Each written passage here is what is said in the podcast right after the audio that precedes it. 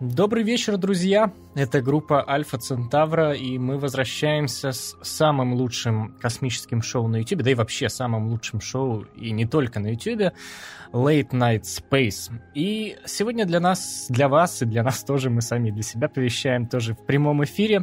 Э, вещают такие люди, как э, Дима Соколов. Дима, поприветствуй зрителей. Здравствуйте, здравствуйте, здравствуйте. И замечательная, великолепная и просто классная Ирина Ларина. Всем привет. Мы вот так э, собрались, не знаю, впервые за последние полтора-два месяца, наверное, где-то так. Э, и хотим с вами обсудить последние интересные новости, которые на космосе были. Новостей, на самом деле, очень-очень много было. Мы отобрали самые важные и классные. И э, не будем с, какими- с какими-то схемами начинать в этот раз, там, от космоса далекого к Земле лететь, но все-таки от дальней миссии начнем. Ирина вам сейчас расскажет. О чем, Ира? А, о десанте на астероиде. А, пожалуй, самая главная новость э, прошедшей недели — это то, что японский зонд Хайбуса, Хайбуса-2, спустил на поверхность астероида Рюгу два небольших микроровера. И они даже прислали классные фотографии. А, Хайбуса возле этого астероида находится уже а, с конца июня.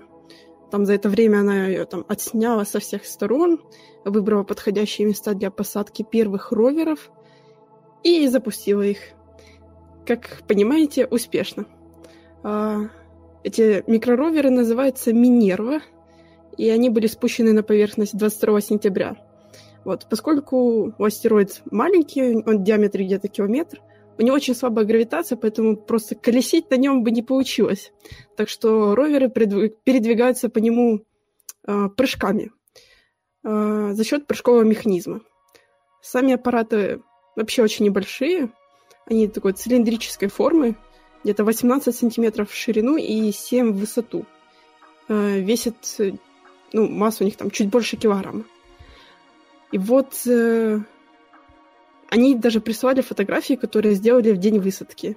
Я уверена, вы, если подписаны на какие-то паблики космической тематики или читаете новости э, об астрономии, космосе, то вы наверняка видели эти фотографии. Э, на них очень хорошо видно поверхность, э, усыпанная камнями, и даже видно отблики солнца. И что самое классное, пожалуй, ну, по крайней мере, мне понравилось больше всего, так это японское агентство показало небольшой ролик, собранный из 15 кадров. И они были сняты в течение часа с поверхности одним из роверов. И вот можно смотреть, как Солнце... Вот сейчас смотреть на Солнце с поверхности астероида. Пожалуй, впервые в истории такой вид у нас. Мне кажется, вот. мы даже публиковали эти фотографии. Да, да, да. Ролик. Так что, если вы на нас подписаны в соцсетях, то вы могли все это увидеть. А если не подписаны, обязательно подписывайтесь. Ну да, это, а... кстати, новость. Да, э, продолжай, Ира, я тебя чуть не перебил. Да. В общем, это отличные новости, потому что вот Хайбуса 2, как понятно из названия, это вторая миссия. Первая миссия тоже изучала астероид, только другой. И тогда тоже пытались высадить на поверхность э, почти точно такой же ровер. Но промахнулись, и он пролетел мимо астероида. А, так что неплохое начало для миссии — когда целых два, астеро... Э, два ровера и успешно сели на поверхность. Но это, кстати, еще не все, потому что вот 3 октября на поверхность высадится еще один э, ровер, а, уже европейский. Он тоже будет прыгать по поверхности, но проживет он там недолго, всего 16 часов, потому что у него нет солнечных батарей, только аккумулятор. И вот еще в следующем году запустят третий ровер Минерва – так что замусорят астероид по полной японцы.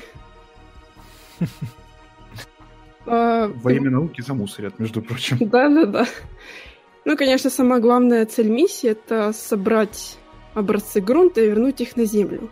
И вот первый забор грунта тоже должен состояться уже скоро, а, в конце октября. Так что будем ждать новостей. И у нас такая получается астероидная осень. Я думаю, Паша сейчас вам расскажет, почему. Да, Паша расскажет. Э, я, пользуясь случаем, хочу отметить, что за всеми обновлениями и новостями касательно миссии э, той же Хаябуса можно следить в первую очередь у нас в Телеграме. И, конечно же, э, здесь на YouTube тоже что-то будем стараться публиковать. Вы помните, что ролик был. И вот первый ролик у нас был о Хаябуса, а второй о такой замечательной миссии, как Осирис Рекс. Это тоже миссия по возврату образца грунта с астероида или образца самого астероида, потому что это не совсем грунт. Э, и э, она у нас вступила в фазу сближения еще в августе этого года. А, вот как раз ролик у нас вчера, получается, ночью вышел. Э, людям он, в принципе, понравился, я так понял. А, там рассказывается как раз о том, что такое фаза сближения. Это когда сам астероид, сама цель миссии, астероид Бенну в данном случае, становится виден для камер аппарата космического, э, то есть Осирис Рекс, и он заметен в виде такого одного пикселя. И вот постепенно, постепенно сближается Азирис Рекс с Бенну. Всего он туда пролетел уже, получается, 1,8 миллиарда километров. Запущена миссия была, напомню, в сентябре 2016 года. А прибытие непосредственно к а, астероиду ожидается 3 декабря этого года. А, несколько основных целей есть, естественно, картографирование астероида, определение его формы. Это вот стандартный такой набор для любой миссии к астероиду, к комете. Находится на самом аппарате несколько инструментов. А, мы о них рассказывали уже раньше, еще в 2016 году очень подробно. У нас есть целый плейлист на канале Osiris Rex. А, и расскажем еще а, вот в подобном ролике тому, который выходил про Хаябусу, что-то подобное будет про Osiris Rex поближе уже к его окончательному сближению с астероидом. И э, аппарат должен будет изучить э, полюса астероида, совершить максимальное сближение, захватить немножечко грунта оттуда, опять же вернуться, направиться к Земле и тоже отправить капсулу с а, захваченным грунтом э, где-то в сентябре 2023 года в пустыне Юта, а, где-то ожидается вот возврат этой капсулы. И эта миссия, которая уже запущена, она идет так, как распланировано, поэтому здесь, в принципе, никаких особых переносов э, быть не должно. Мы надеемся, что и проблем никаких не будет. Так что вот э, ждите 2023 года. У нас так всегда, когда какие-то новости о космосе, особенно о космонавтике мы всегда говорим о том, что надо ждать, надо ждать, надо ждать. Но вот здесь, э, опять же, надеемся, обойдется хотя бы без переносов. Там просили э, фотографии и видео, о которых Ирина говорила. Мы их покажем вот чуть попозже э, в эфире для вас продемонстрируем. Надо будет их подготовить просто перед тем, как показать. Ну, и, пожалуй, будем двигаться дальше к тому, что а, пока... будоражит. Да-да-да. Хотела добавить, э, вот спросили, какие же инструменты на роверах, которые японский зонд э, запустил. Неужели только одни фотографии? Вот я хочу добавить, что да, Минерва, в общем-то, только фотографии делает в основном, но у них еще есть датчики температуры, э, освещенности. А вот европейский модуль, он уже такой полностью будет научный, там спектрометр, магнитометр, магнитометры, э, тоже камера, конечно. А, но вы не расстраивайтесь, что на Минервах только камеры, потому что а, с их помощью планируют сделать э, стереоскопическое изображение с поверхности. Так что будет интересно, тем не менее. Да, я вот, кстати, касательно Минервы и Маскот хочу сказать, вот этих маленьких роверов, оправдаться немножко. Э, ролик, который выходил у нас на канале, там э, речь об инструментах. Там вот э, идет такое подробное перечисление инструментов на самом аппарате Хайбуса и на одном из роверов. Так вот эти инструменты касаются только Маскот, э, то есть европейского ровера, а те, которые попроще, там действительно они только фотографированием, по сути, занимаются, и э, просто в самом ролике я об этом как-то не упомянул, поэтому может сложиться впечатление, что э, инструменты, которые я перечислял, касаются всех роверов. Нет, это не так, и это действительно моя такая ошибка была. Э, простите, пожалуйста, я больше так не буду. Э, переходим, наверное... Спасибо. Э, переходим дальше к темам, как я хотел сказать красиво, которые будоражат умы а, наших подписчиков, во все, вообще всех, кто интересуется космосом. А, что там у SpaceX? Об этом, наверное, Дима нам расскажет, потому что Дима следит больше всех за SpaceX. Да я вообще, в принципе, за этими компаниями всеми слежу, что за Illush, за SpaceX, но в общем, у них там новые сроки по пилотируемой программе. Там недавно было выступление у Гвин Шотвелл на нескольких мероприятиях, поэтому, ух, информации нам дают прям хорошо. Э, перенос пилотируемых запусков и беспилотных тоже по программе NASA. Первый испытательный непилотируемый запуск будет в декабре. Потом э, где-то в первом квартале будет э, In-Flight Abort Test — это проверка системы аварийного спасения экипажа. И через месяц после этого испытательного полета будет уже первый пилотируемый полет на МКС с двумя или тремя членами экипажа, я не помню сейчас точно. И, в общем, вот такие вот небольшие апдейты по программе НАСА. Кроме этого, Гвин Шотвелл успела упомянуть про BFR, Big Falcon Rocket, про которую недавно тоже было у них мероприятие отдельное, но об этом мы еще успеем поговорить. В общем, она сказала, что в следующем году мы точно хотим провести э, такие прыжковые испытания Big Falcon Spaceship. Это вторая ступень, она же пилотируемый или беспилотный корабль. И собираются делать испытательные, испытательные орбитальные запуски где-то в 2020 году, но мне в это слабо верится на самом деле, хотя Гвин всегда называет более реалистичные цифры, помимо, ну, не такие волшебные и прям будоражащие мозг как, цифры, как Илон Маск. Ну да ладно. И еще она сказала, что они хотят э, посадить этот корабль на Луну где-то в 2022 и доставить туда какой-нибудь груз. Кроме этого, они хотят попасть на Марс в 2024 году. Но да, звучит это, конечно, очень-очень-очень весело. Еще раз уж заговорил про SpaceX, можно подбить такой небольшой итог промежуточный по запускам. В этом году они уже 16 раз успешно запустили на орбиту любые грузы, и коммерческие, и э, корабли грузовые для космической станции. В прошлом году они, по-моему, запустили 18... Да, они провели 18 запусков, в этом году 16, и вот почти уже подходят, точнее, почти побили свой рекорд по запускам за прошлый год. И в этом году они хотят провести от 22 до 24 запусков. Китай там немножко их обгоняет, конечно, но это уже тоже отдельный разговор. Китай там свое нагонять будет. Там вот еще на мероприятии, которое там было организовано в ВВС США, Гвиншотвелл упомянула, что ух, мы можем, если понадобится, запустить для Америки оружие на орбиту, если, если это будет необходимо для безопасности нашей страны.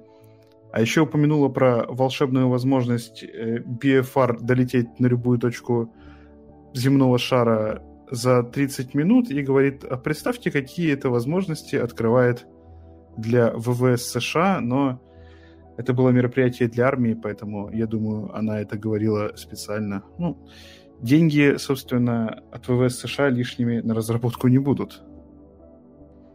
Ой, я тут контекста немного еще внесу. Э, в США сейчас э, был указ Трампа, который э, должен обеспечить создание космических сил, и там а, было разделение военных.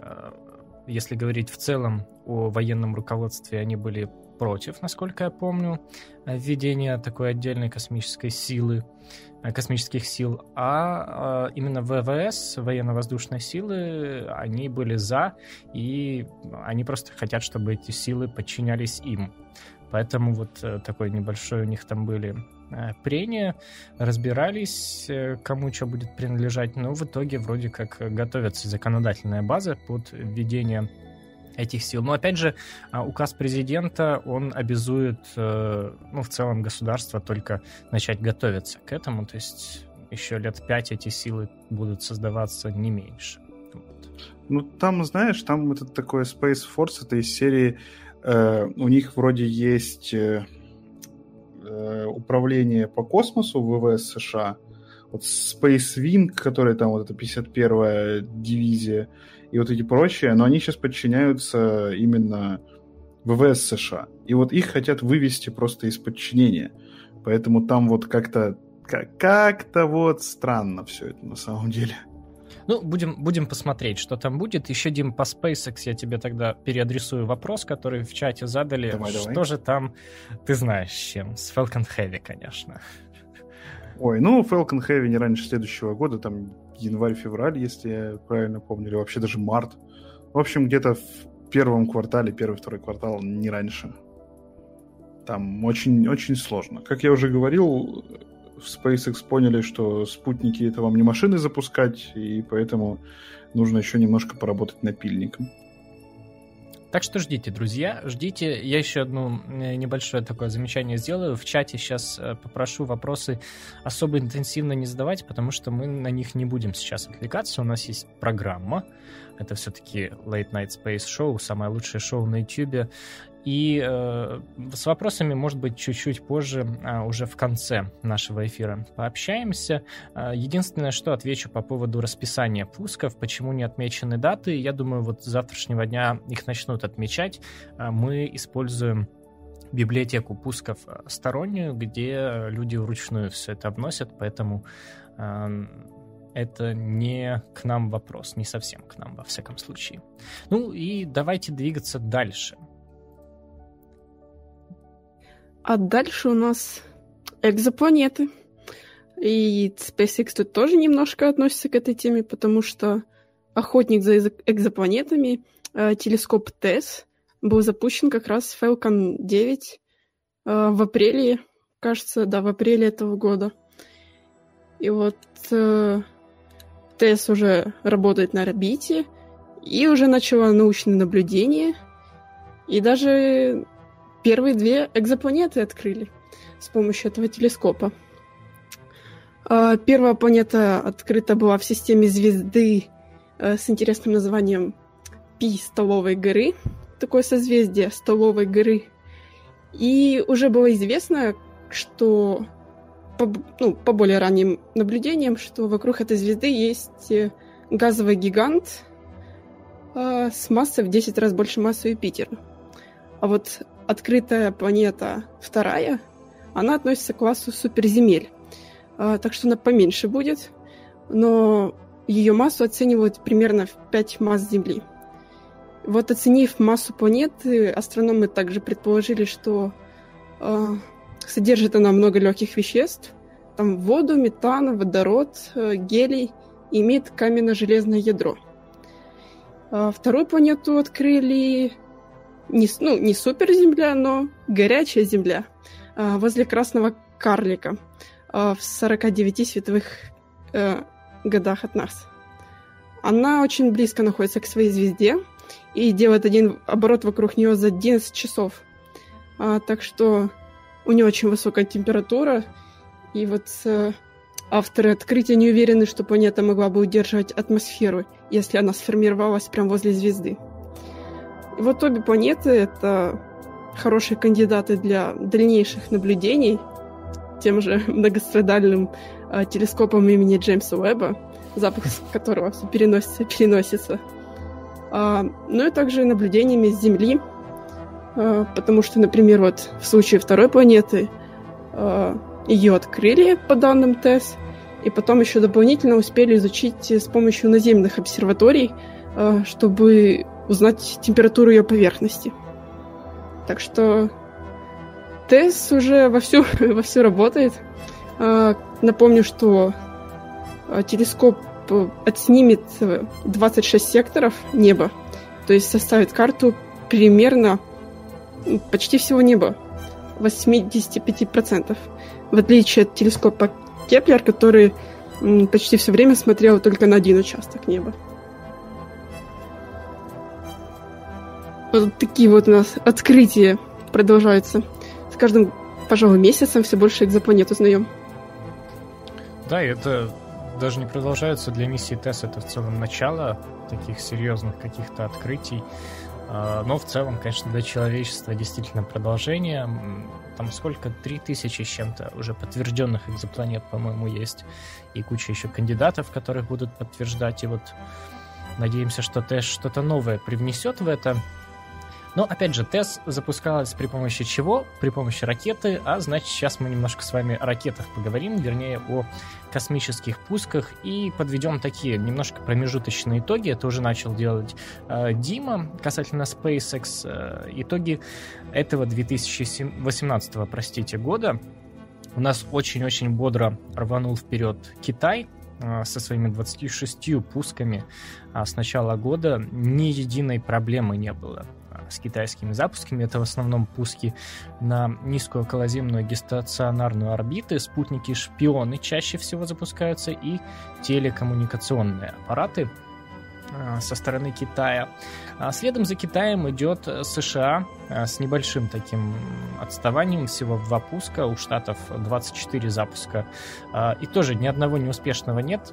Вот была миссия Зума, вы все наверняка ее помните, в самом начале года уже сколько раз мы обсуждали, и наш специалист по SpaceX Дима уже много раз всем объяснял, что там не вина самой SpaceX была а, в том, что аппарат не был выведен на нужную орбиту, а вина Northrop Grumman, которые делали переходный адаптер, поэтому пуск считается успешным, несмотря на то, что спутник до орбиты в итоге не добрался. Затем. Или добрался, но мы об этом не знаем. Да, кстати, вот опять же, не стоит отбрасывать такую немножко, может, конспирологическую теорию о том, что э, спутник-то, может, и выполняет свою роль. А, но мы об этом действительно не знаем. А, потому что один раз уже США такой трюк проворачивали, насколько я помню. А, дальше следует Россия. На третьем месте 10 пусков, несколько запусков, два пилотируемых пуска к МКС, э, грузовики, тоже два. И э, получается 6 пусков э, различных спутников. Сюда, кстати, зачисляются запуски союзов с космодрома Куру, которые выполняются Европейским космическим агентством. По сути, а, на самом деле, скорее Ariane Group, а, французской компанией, но в целом это европейские пуски считаются. У них своих было пять и один частично неуспешный. Это в самом начале года было с Ариан 5 как раз-таки. Ну, в общем, там спутник в итоге смог добраться, во всяком случае... Оба даже. Да, оба спутника. Uh, у них есть возможность э, добраться до орбиты, но проработают они меньше, чем нужно. Япония. Тоже 5 пусков. Все успешные, тоже никаких проблем. У нас вообще сегодня год э, без единого неуспешного пуска. Надеюсь, так все и будет ну, до все. конца года, да. А, кстати, Теперь вот до интересно. конца года у нас неудач будет. Ух! Надеемся, что нет, что не будет. Интересно посмотреть статистику, было ли такое раньше, что вот прям ни одного серьезной, ни одной серьезной проблемы. И дальше у нас следует Индия со своими четырьмя а, запусками. А, была одна проблема у них со спутником, а, один из G-сетов, а, но опять же пуск сам состоялся, все было успешно, спутник на орбиту не дошел из-за вот проблемы в самом аппарате. А, и один пуск номинально у нас зачислен в Новую Зеландию, поэтому у Штатов считается 24 пуска, а не 25. А, это Rocket Lab, который вы знаете, успешный запуск, когда они вывели тестовую нагрузку, хотя на самом деле это уже были а, действующие спутники, и свой вот этот сияющий шар, за который их очень ругали астрономы. А, как он там назывался? Шар Земли или что-то такое? Humanity Star. Звезда да, человечества. Вот, вот. Красиво и вдохновляюще. А, ну и в целом вот так у нас все по запускам. Самые-самые, как вы видите, у нас а, китайцы со своими великими походами. Там разные модификации ракеты, поэтому вот семейство Long March, оно опережает все остальные ракеты. Ну и затем следует Falcon а, со своими Falcon 9, э, использованными повторно. Кстати, повторных пусков э, было на один больше, чем э, новых. 8 было повторных в этом году, всего 7 новых, и один Falcon Heavy был, который, естественно, тоже сюда считается, хотя там никакой коммерческой нагрузки не было запущено. Ну и вот можно кстати, наблюдать, как SpaceX уже в этом году практически окончательно отъели э, такие хорошие куски у европейского рынка и у э, российского, потому что вот все э, пуски, которых стало меньше у Российской Федерации и у ЕС, или у Франции, можно считать, у Ariane Group, короче, они вот так, если смотреть по графикам, визуально прибавились к SpaceX и Falcon и перешли в актив Соединенных Штатов Америки. Так что нужно что-то думать конкурентам и как-то бороться. Кстати, уже думают, но об этом мы чуть попозже говорим, поговорим сегодня, обсудим. А пока что э, давайте поговорим о э, более мелких э, компаниях в небольших масштабах, не буду называть мелкими, это как-то пренебрежительно немножко, э, о частных компаниях, стартапах, что у нас было. У нас по это, этому вопросу специалист Ирина Ларина. Ира, тебе слово. А, да. Ну вот опять никуда без SpaceX, э, потому что именно с ними японский стартап э, заключил контракт на два запуска. И не куда-нибудь на орбиту там вокруг Земли, а к Луне. Э, в 2020-2021 году. Это компания с очень оригинальным названием iSpace, которая руководила командой Хакута. А, и это Хакута, они участвовали в конкурсе Lunar X Prize. А, возможно, вы помните, мы об этом писали, даже выходило на канале довольно подробное видео о конкурсе и его участниках. Цель конкурса, собственно, состояла в успешной высадке аппарата на Луну и его работа там. То есть подвигаться на поверхности, сделать фотографии, переслать их обратно. А, сам конкурс в итоге сначала лишился главного спонсора а, Google, а потом все-таки ну, потом все-таки конкурс возродили, решили, что будут искать новых инвесторов, или точнее спонсоров. Но к тому времени уже многие команды стали довольно такими самостоятельными и решили продолжать свои кстати, планы воплощать в жизнь. И вот iSpace это не исключение. И они планируют э, запустить две миссии. А сначала запустить на орбиту к нашему спутнику, естественному спутнику к Луне, э, посадочный модуль. Но его не высадят на поверхность, а просто попробуют сначала, э, как там, с технологиями связи у них, все ли отработано. Будет такой проверка для них. И через год после этого планируют уже высадиться на поверхность.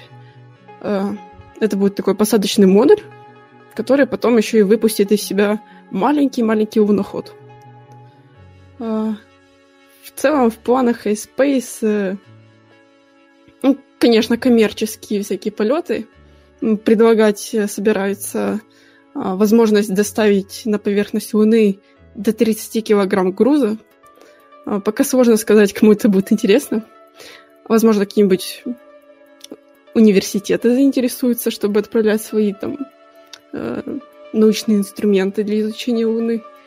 Или там даже просто захочется отправить свою рекламу и рекламировать свою, свою компанию какую-нибудь крутую.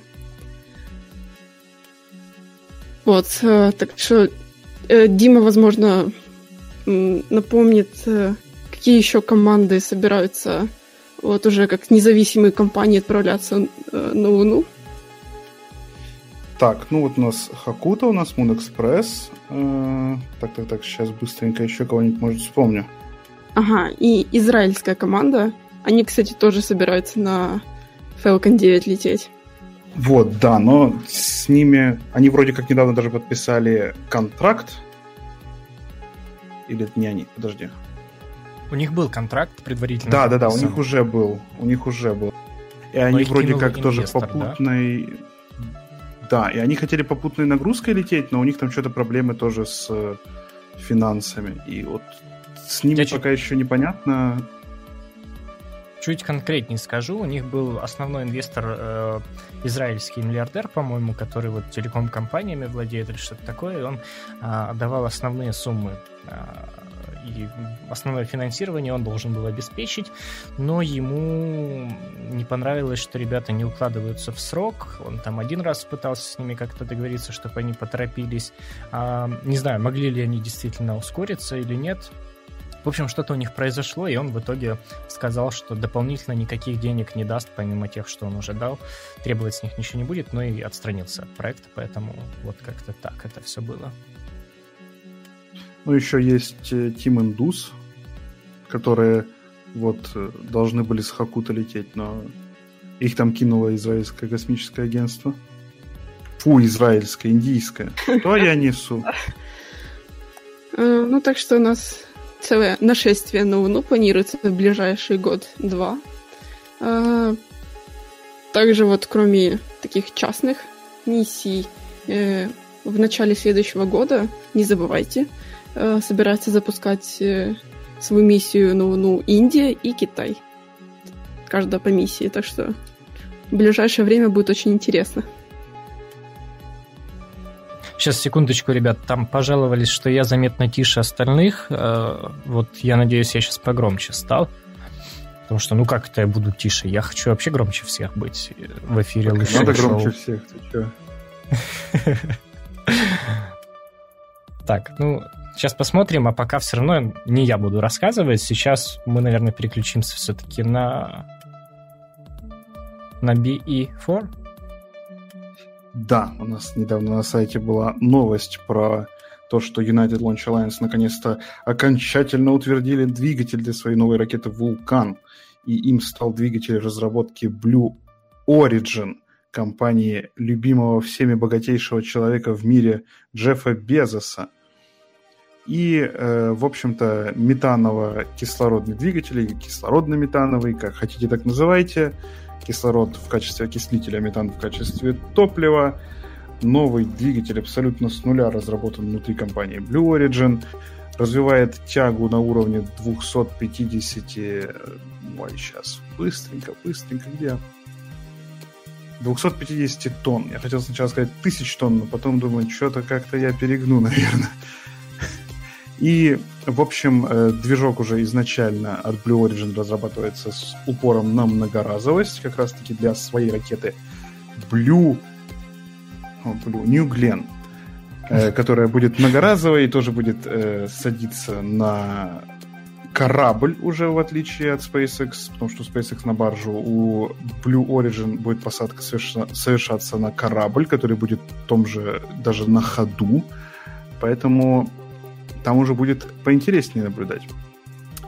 И первый запуск Вулкан с этим всем э, делом метановым намечается где-то на середину 2020 года, по-моему.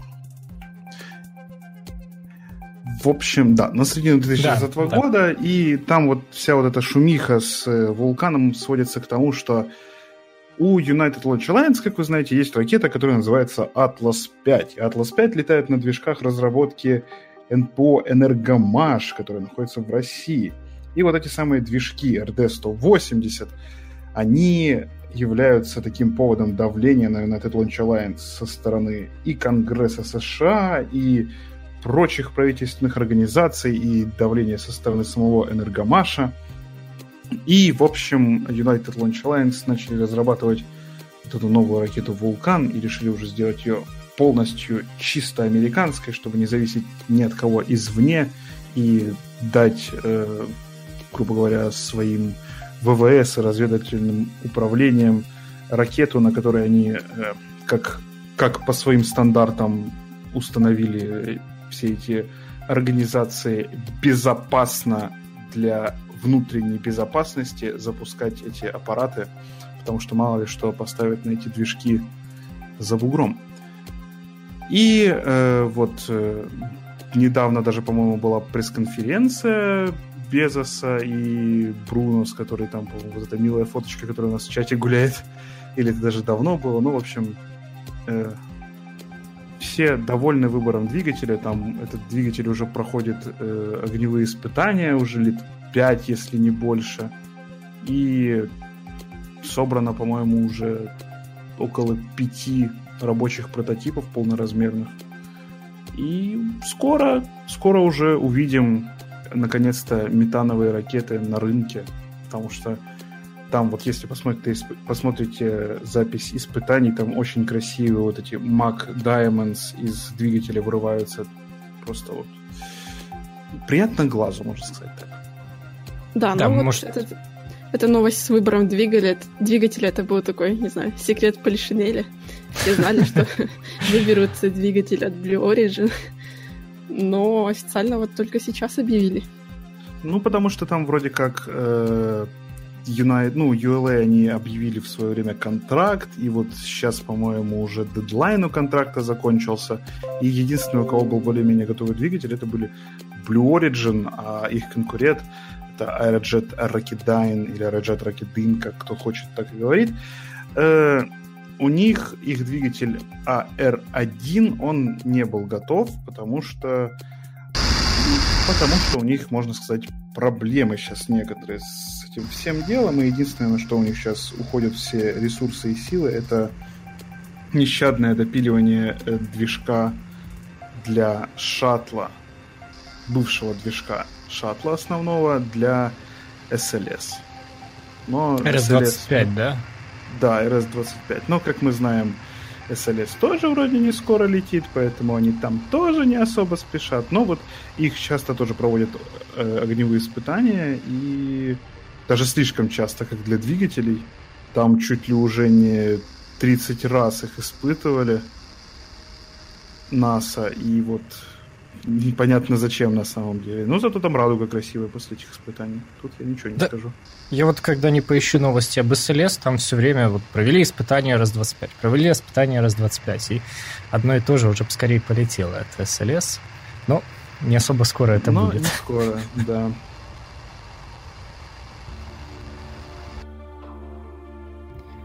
Так, у нас был технический момент переключения с э, видео испытаний B и 4.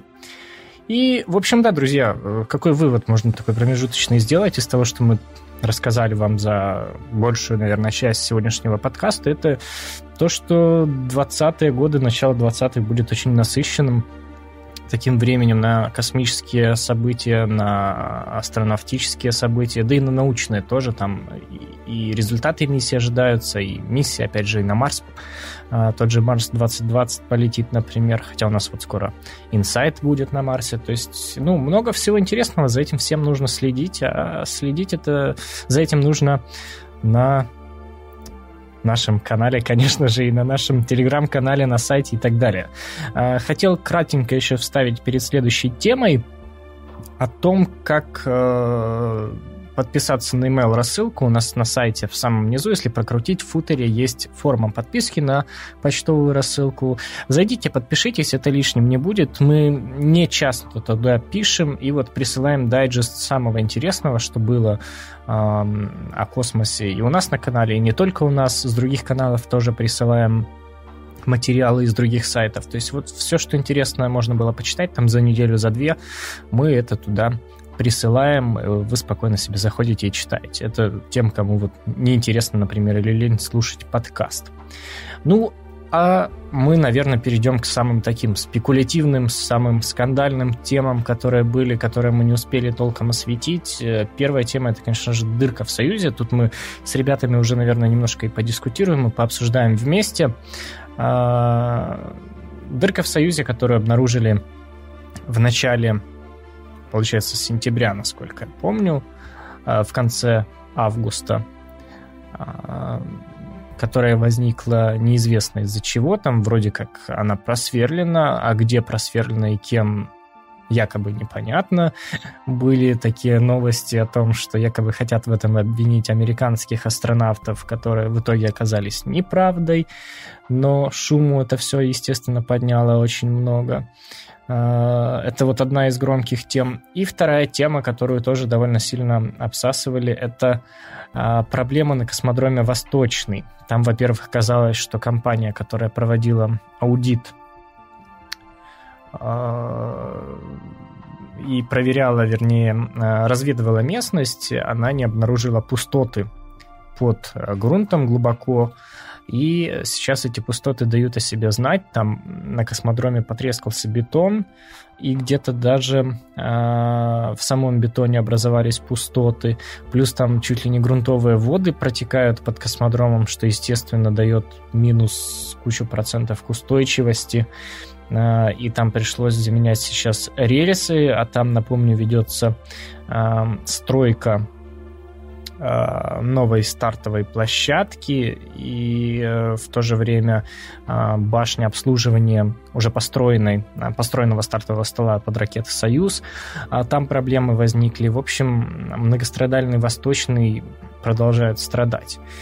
И это вот такие две темы, которые Роскосмоса касались. Вот, э, ребят, у вас какое мнение вообще по поводу первой темы, по поводу э, просверленной дырки? Откуда она и зачем она вообще там, эта дырка нужна? Что это такое? Вы как думаете? Поспекулируем вот, пожалуй, тоже. Да, пожалуй, я начну. А, мне кажется, самое такое подходящее объяснение, это самое простое и очевидное. Это то, что на Земле по какой-то ошибке рабочий просверлил эту дырку несчастную. А, возможно, ее потом заделал. И потом ее в космосе обнаружили. То есть э, конспирологические теории о том, что это, не знаю, там, астронавт в ночи доставал какую-то дрель, у которой не хватило бы мощности, и сверлил ей, шумя на всю станцию, эту дыру. Но это, конечно, несерьезно. А вот да. то, что она появилась, это... И то, что это, например, не из-за метеорита, не из-за там, осколков метеорита пробита обшивка, а, сделана человеком на Земле, это, наверное, пожалуй, даже опаснее как-то. А, то есть, скажем так, становится меньше веры в этот корабль, если он потенциально опасен уже с самого момента запуска. Вот я хочу еще сказать, что вот самая первая фраза, которая пришла в голову, у этой дырки ноги растут на земле. Вот как бы тут уже, если эта дырка действительно была просверлена где-то на производстве или на сборке окончательной, то у всех появится куча вопросов ко всем проверкам, которые проводят предприятия Роскосмоса. И вот мне кажется, что там проверки уже, они они проводятся чисто для галочки, они просто ставят подпись на бумажке, как это вот, как, как это, давайте скажем честно, как это всегда и делается. Вот это вот типичное разгильдяйство, когда вот есть проверка, но на бумаге-то она есть. Но кто, кто в здравом уме будет проверять-то? Ну, они будут думать, там все сделали правильно, они ж не будут ничего делать плохо. Уже столько лет делают. Но у кого-то, видимо, рука решила соскочить сама или, или специально, ну, это уже конспирологам. Ну, хорошие новости в том, что э, дырку заделали и сам корабль допустили к спуску на Землю, то есть э, астронавтам, космонавтам, обитателям станции ничего не угрожает. И на да, Землю это самое главное. они тоже смогут. Я еще хочу добавить, спрашивали, что достоверно известно о дырке. Давайте, опять же, вот скажем, что точно известно, что она просверлена, а, но пока комиссия выводов не сделала, не представила, будем считать, что неизвестно. Нигде она просверлена, никем, ни для чего. А, единственное, что по фотке действительно видно, что ее пытались а, несколько раз просверлить. Вот, то есть там видно, что это не с первой попытки удалось. И... Да, там видно следы того, что соскакивало сверло, на фотографиях это видно. Ну и, в принципе, я думаю, мы скоро узнаем, к чему, каким выводом пришла эта комиссия, потому что, если не ошибаюсь, она до конца ноября, кажется, будет работать. Расследовать. Мне кажется, октября даже, по-моему, чуть меньше. Октября? Ну вот э, э, глава НАСА э, Джим Брайденстайн, он когда собирается на встречу с Рогозиным на Байконуре? Вот я не помню, или в октябре, или в ноябре. октября. Вот, а мне кажется... на запуск Союза, по-моему, даже. Да. Но мне кажется, тогда же они уже расскажут, что там расследовали. Было бы логично, так сказать. Показать, что вот международное сотрудничество, работаем с партнерами. Ой, а давайте про международное сотрудничество. Короче, э, когда там? Э, с завтрашнего дня начинается да. Международный астронавтический конгресс в Бремоне, на который мы не поехали, к сожалению. Но на него не едет кое-кто еще. Это Дмитрий Рогозин, глава Роскосмоса. Не едет он... Вот, вот его пригласили, он был в программе, он был записан как участник сессии глав космических агентств. Но он туда не приедет, потому что санкции. М-м- да, мы вчера, кстати, вот только-только с ребятами обсуждали у себя во внутреннем чате, что э, как Рогозин туда собирается ехать, и я сказал, что, скорее всего, либо перед самой сессией скажут, что он не смог по каким-то причинам приехать, либо а, вот заранее как-то предупредят, что его не будет, а, потому что, ну, человек под санкциями не может въехать на территорию Европейского Союза, а Бремен — это, напомню, Германия. Вот и сегодня как раз э, Ирина прислала новость о том, что Рогозин туда не едет, и я себя прям почувствовал таким Нострадамусом. Ну и, пожалуй, тоже ответить на... Думаю, это многих интересует. Нет, Илон Маск тоже не будет на этом конгрессе. А, так что, мне кажется, можно не ждать новостей и новой презентации про BFR. Ну, уже было да. недавно, уже получили, как-то слишком много получат. Уже надо иметь меру. Получили, все, можете разбирать. Год анализировать, через годик вернемся. Да, сейчас, вот сейчас еще мы про Big Falcon Rocket. Сейчас и поговорим. Давайте я тогда опять начну. Э, выскажу свое мнение. Опять же, это у нас такая рубрика личных мнений пошла. А, ну, это было, естественно, интересно. Кто не знает, презентация прошла, где представили первого а, космического туриста, который отправится у нас а, на Луну предварительно в 2020 году. Не, простите, это, это не то, я уже говорю. В 2023 году вроде как его хотят уже туда отправить. В 2020 испытания будут. Юсаку Маэдзава, японский миллиардер, э, который владеет брендом одежды и очень много денег э, тратит на благотворительность, как мы узнали, и на поддержание арт-проектов. И вот этот полет для него это такой э, будет своеобразный тоже арт-проект. Отправиться на Луну, и он хочет туда взять с собой творцов, людей творческих профессий, музыкантов, художников, сценаристов и так далее, и, возможно, даже Илону Маску место предоставит, он выкупил все места. И что я хочу сказать по этому поводу лично, и вообще по поводу всего, что крутится вокруг Илона Маска и вокруг SpaceX последние, ну, я не знаю, ну, год, давайте так скажем, в таком масштабе возьмем. А, я думаю, кстати, почти уверен, что ребята тут со мной согласны. У нас общее мнение на этот счет. Ну, посмотрим сейчас. Э, слишком много внимания уделяется, особенно мелочам каким-то, которые происходят, а, потому что на самом деле эта презентация, я понимаю, что сама SpaceX, может быть, и хотела бы, и сам Илон Маск, и там Tesla, например, это может быть полезно в, каком, в какой-то степени для компаний, но наступает момент, по-моему, когда уже происходит э, перенасыщение и слишком завышенные ожидания, во-первых, у людей возникают, и многим эта презентация показалась, ну, вообще ни о чем. Какой-то японец вышел, а, порассказывал нам про а, арт-проект и, и про то, что он продает одежду, и многие посчитали это вообще скучным. Там вот даже технических каких-то вопросов не так много, как, например, нам бы хотелось, обсуждалось на той презентации. И вот я только с одним призывом могу обратиться сейчас хотя бы к нашей аудитории, всех, кто нас слушает, оставить Илона Маска в покое хотя бы на время. И SpaceX, и Tesla, и все остальное, и Boring Company, и Starlink, что там еще, все-все, что можно. Просто на время дайте себе от этого всего отдохнуть и не делайте никаких завышенных ожиданий. Вот я только так могу сказать. Сейчас вообще много, можно сказать, даже хайпа вокруг Илона Маска и всех новостей вокруг него. Вот это уже слишком. Вот, э, допустим, даже если забыть про то, что Google любит индексировать поиск новости под нас, под наши предпочтения, все равно как-то, когда открываешь банально любую ленту новостей, там всегда будет новость про Илона Маска, потому что каждый день про него что-то новое появляется. Это уже как-то слишком. Вот совсем слишком. Тут еще проблема в том, что у Илона есть Твиттер, который он сам каждый вот, день пишет. Да, из-за которого он уже пострадал на 40 миллионов. Ну, ладно. Да, если вы не в курсе, то Илон Маск сначала отказывался от сотрудничества с, как там она называется, комиссия по ценным бумагам в США. Да-да.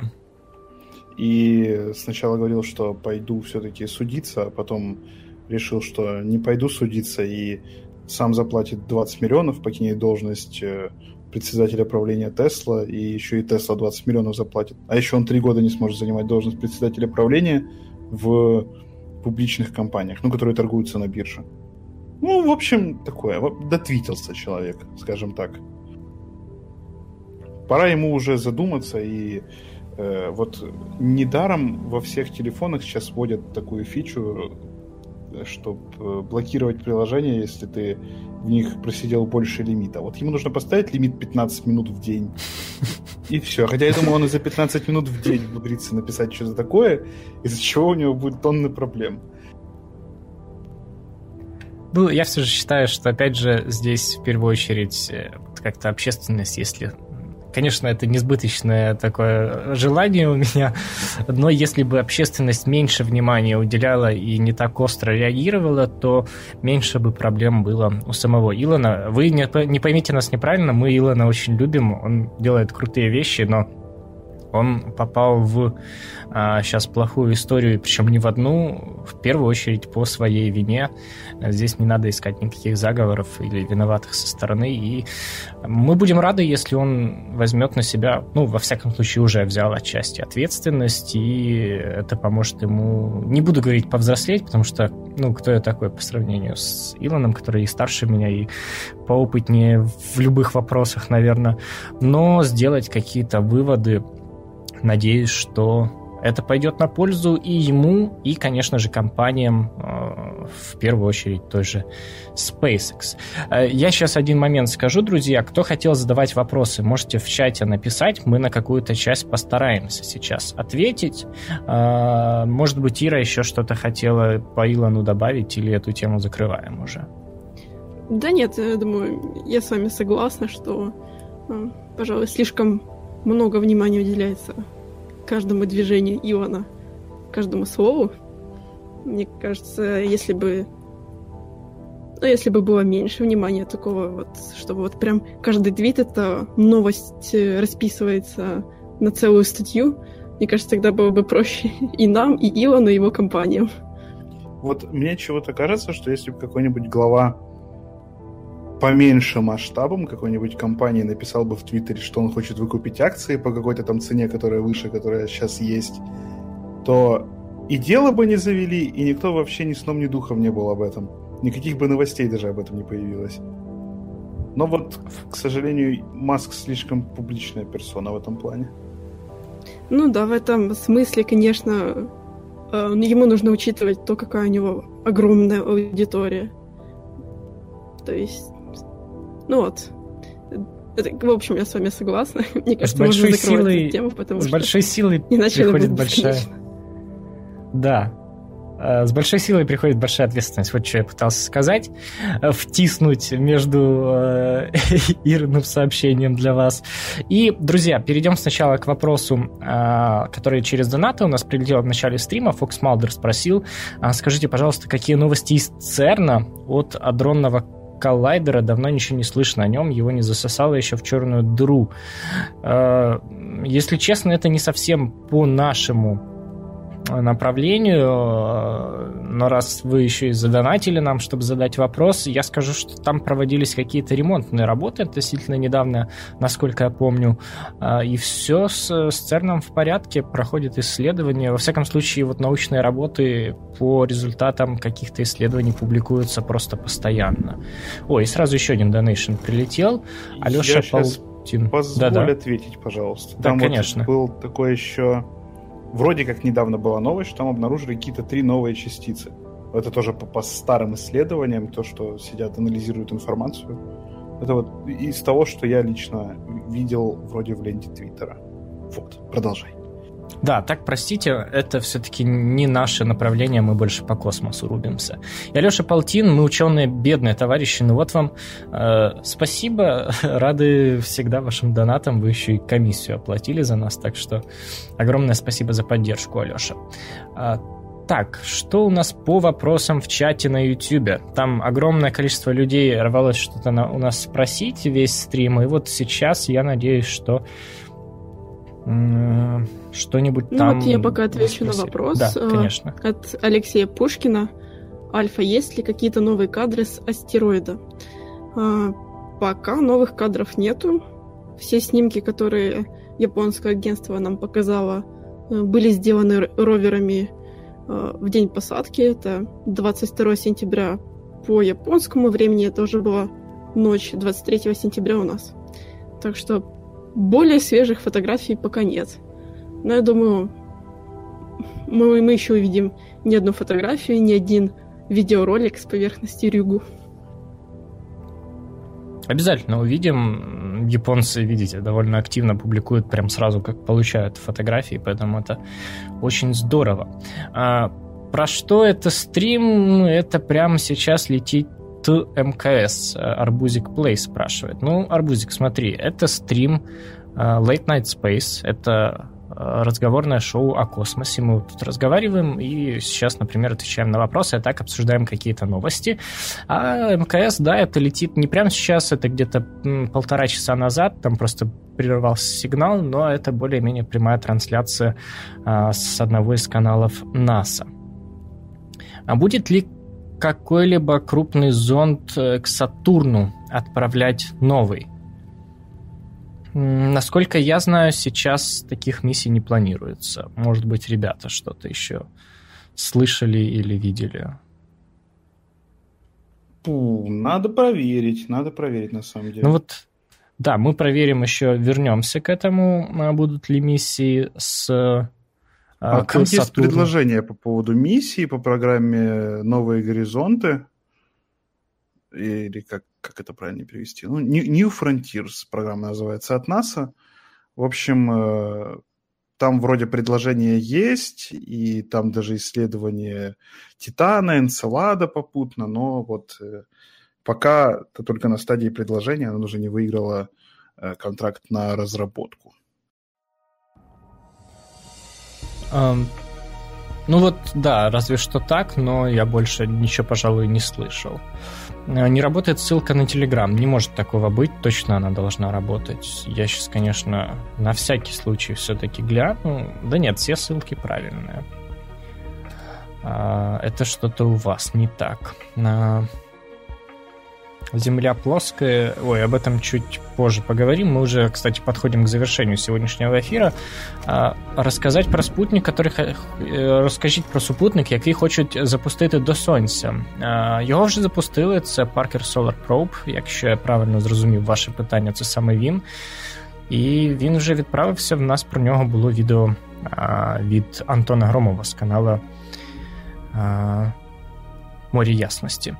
Э, вопрос был, вдруг кто не понял, на всякий случай переведу, по поводу зонда, который к Солнцу полетел, Parker Solar Probe, его уже запустили, и у нас на канале есть о нем видео.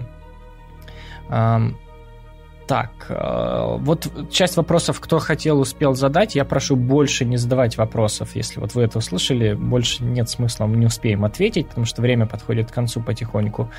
А, есть ли конкуренция между SpaceX и NASA? Вот, ну, ребят, ответьте вы, чтобы я уже на себя весь эфир сейчас не забирал в конце. Конкуренция между Фу. SpaceX и NASA. Так, Как бы так, как, как бы так провести такую веселую аналогию, чтобы все сразу поняли? Хм.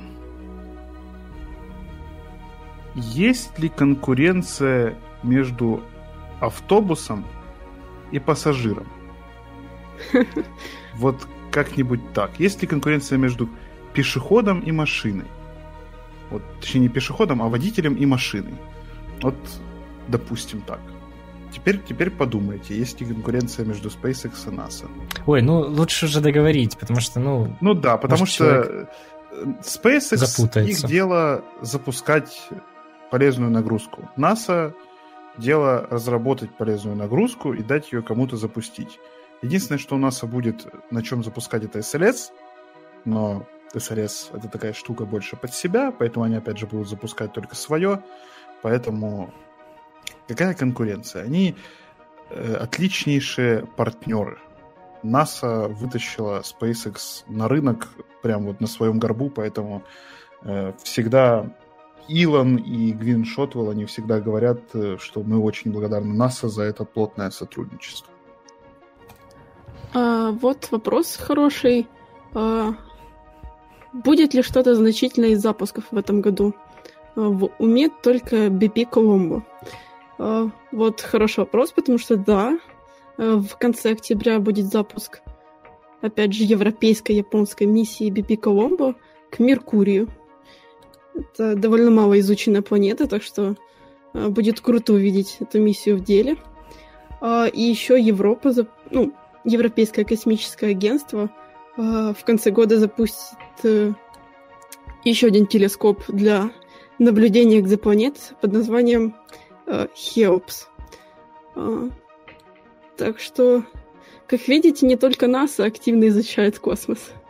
Э, Еще, кстати, китайцы же запустят свой change э, на дальнюю сторону Луны э, в этом году, в декабре да, да. вроде как.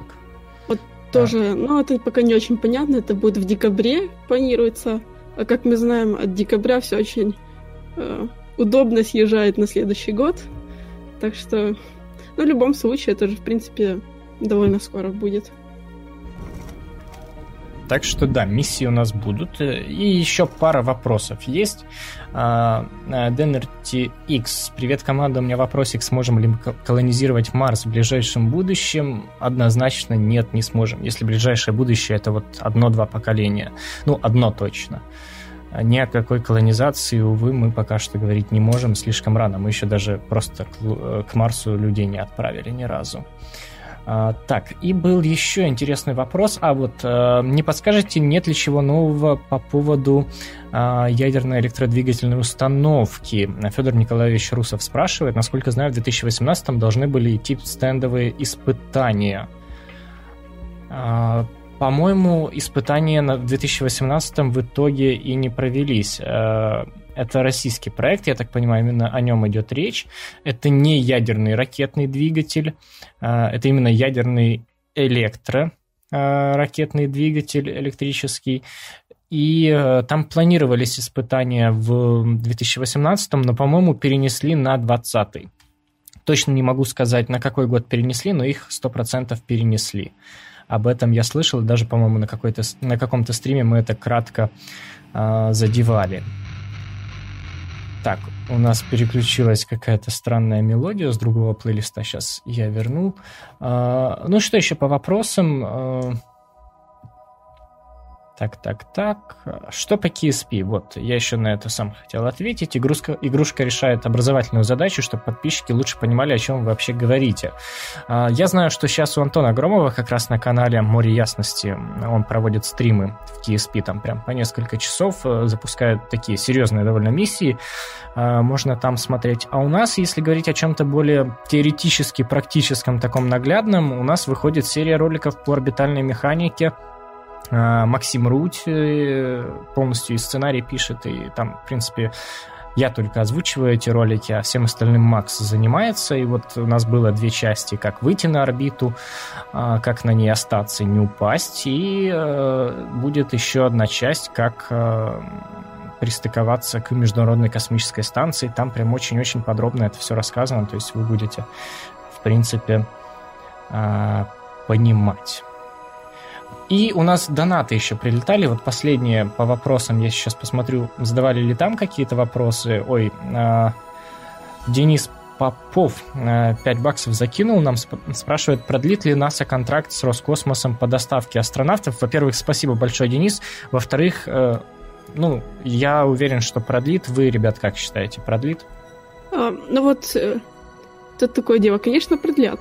То есть я сейчас э, быстро так не найду ссылку, источник на эти слова, но э, даже когда будут летать американские корабли, э, будет такая схема, что на том же Dragon или Starliner будут летать и астронавты, и космонавты вместе, и на Союзе точно так же будут продолжать летать вместе астронавты и космонавты. Ну, НАСА и Роскосмоса. То есть э, партнерство будет продолжаться. Просто уже не будет такого, что, допустим, не знаю, не получится давить на США, например, э, доступом в космос, скажем так. Но... Прям так. кажется, да, они будут просто меняться, меняться. Одно место там, одно место на американском корабле, на одно место на Союзе. Как-то так должно быть. Да, так что астронавтам вот последнего набора им все еще придется учить русский. Э, да. И вопросик от Евгения Стрельцова, э, тоже в донейшенах. Э, какие есть новости и открытия о поясе Койпера и облаке Орта? А правда ли, что Voyager их заметили?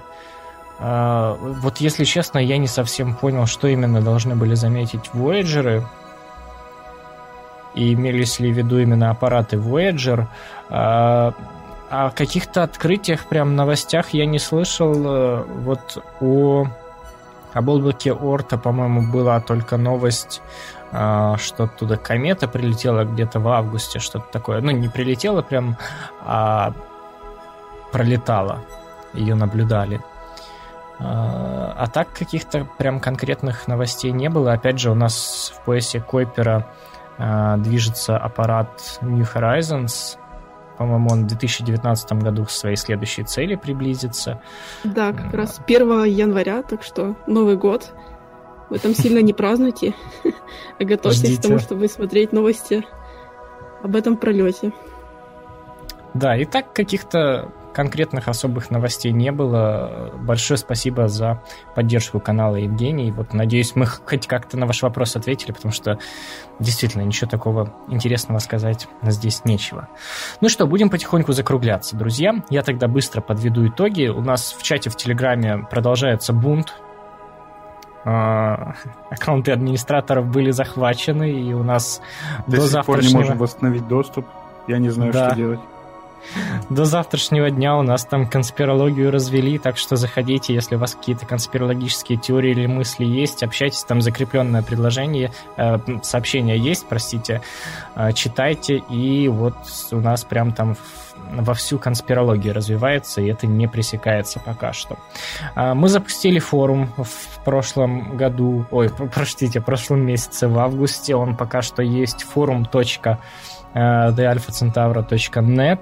Э, там довольно пусто пока, но я думаю, мы какое-то применение ему в итоге найдем. Так что тоже можете заглядывать. А по поводу Патреона еще скажу, у нас немножко поменялась схема нашего взаимодействия с патронами на Патреоне. Мы э, не будем так прям много подарков отправлять, как мы это делали. Это оказалось очень невыгодно и очень накладно. А, без конкретики просто скажу, что, правда, слишком много усилий и средств на это уходит. Мы будем периодически всем а, патронам отправлять там пару раз в год а, наборы подарков, э, и вот их будут все получать. Это будет здорово. А мы концентрируемся на контенте. Я надеюсь, вы на канале уже заметили, у нас выходят более продолжительные ролики вот на тему тех же астероидов были, Э, на тему миссии Хаябуса и Осирис Рекс, и мы будем продолжать двигаться в этом направлении, и, конечно, ролики собственного производства, опять же, по орбитальной механике в ближайшее время будет видео, и по Deep Space Network. Я сейчас работаю над сценарием, и на, на днях, я думаю, или там через неделю этот ролик тоже выйдет на канале. Ну и, конечно, на сайте у нас выходили интересные материалы. Обязательно зайдите, почитайте, если что-то могли пропустить. Э, там и новости о двигателе «Вулкан» э, для ракеты «Вулкан», двигателе BE-4, и новость о том же iSpace. Дима и Ира сегодня об этом рассказывали. Можете зайти конкретнее почитать. И э, классная, замечательная статья Роберта Зубрина о том, почему LOPG, проект лунной орбитальной станции, не нужен, почему нужно его вообще отменить. Это все есть у нас на сайте, так что, друзья, туда тоже обязательно заглядывайте. Читать тоже интересно, здорово и полезно. Ну что, давайте, наверное, тогда на этом мы будем, друзья, сегодняшний эфир закруглять. Я напомню, что нас слушать можно в iTunes э, или там в любом плеере подкастов. Э, должен быть кэш, э, должны лентами обмениваться. А, в общем, Late Night Show можете просто по названию нас искать и слушать там. Тех, кто нам, нас там слушает, мы передаем отдельную благодарность и привет. И вам тем, кто был с нами в эфире, тоже отдельная огромная благодарность и модераторам. Э, Павел Ежик особенно сегодня э, буйствовал в чате, следил за порядком. И э, Антон Гора тоже был в эфире. Вам, ребят, спасибо за то, что помогаете нам с чатом вот в комфортной обстановке общаться и отвечаете в том числе на вопросы за нас. Всем спасибо, друзья. Сегодня в эфире для вас вещал вот такой почти полный состав Альфа Центавры. Может, кстати, когда-нибудь Макс нам, к нам подключится еще. А сегодня нас было трое. Это, конечно же, была Ирина Ларина. Ирина, вам попрощаться сейчас придется. А, да-да-да. Небольшая заминка была техническая. А, спасибо, что смотрели. Ждем вас на следующих стримах. И Дима Соколов еще был в эфире. Без технической заминки. Спасибо еще раз всем. Все. Ну и я тоже без заминки уже. Э, большое всем спасибо. Только, друзья, главного не забывайте, мы не можем приблизить звезды к вам, но мы можем сделать вас ближе к звездам. А, до новых встреч. Скоро услышимся, увидимся. Всем пока. Пока.